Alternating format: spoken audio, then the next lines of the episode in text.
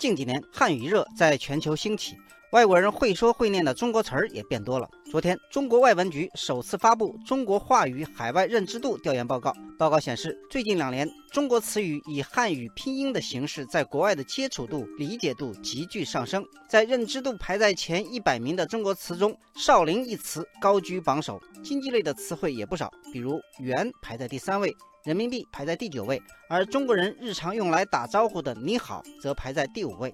网友清风绿柳说：“少林寺真的牛，中国武术在世界上的影响力果然不一般。”网友沉香说：“真没想到，你好竟然不是第一名，为什么呢？”不过从整体上看，中国在世界上最有影响力的还是咱们的文化，因为在认知度排名前一百的中国词中，文化类的词语所占比重最大。故宫、阴阳、龙、气。道、麻将等都名列前十，春节、重阳等中国传统节日也悉数上榜。以孔子、老子、孙子、儒、孟子、中庸为代表的中国传统哲学类的词汇也是表现突出。网友天堂海南说：“从这个榜单可以看出，外国人喜欢中国传统经典文化，这正是我们有所疏远的好东西。”网友阿斌说。这个现象说明，很多外国人感知到了中国数千年文明传承的温度。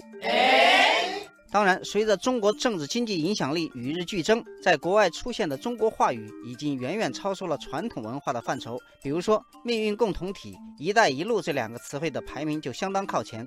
同时，中国梦、中国道路等一系列以中国开头的政治类语汇也纷纷入选。另外，还有不少代表中国科技创新能力的词汇上榜，比如让外国人纷纷点赞的中国高铁就登上了科技类词汇的榜单。再比如，代表中国航空航天实力的嫦娥探月工程或者悟空暗物质卫星等词汇，也被国外民众所熟知，成为中国创新能力的代表。